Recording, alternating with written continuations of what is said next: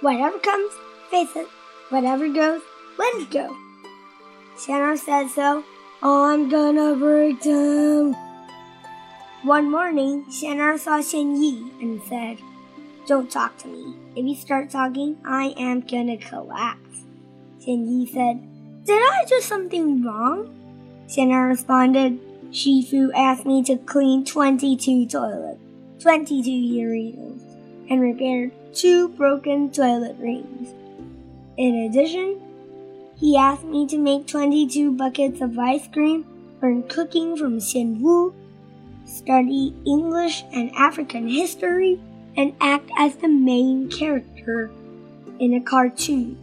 Now that I remember, it was like this last year.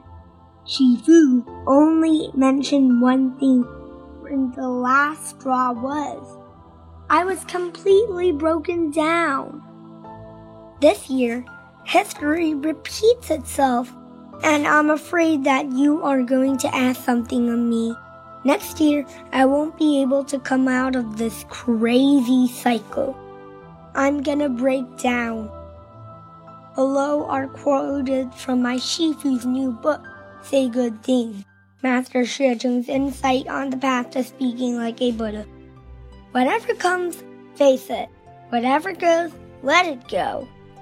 When there are a lot to do, try not let it burn your mind. Focus on the one thing that you are doing, not on what you have done in the past, nor on what you are about to do in the future.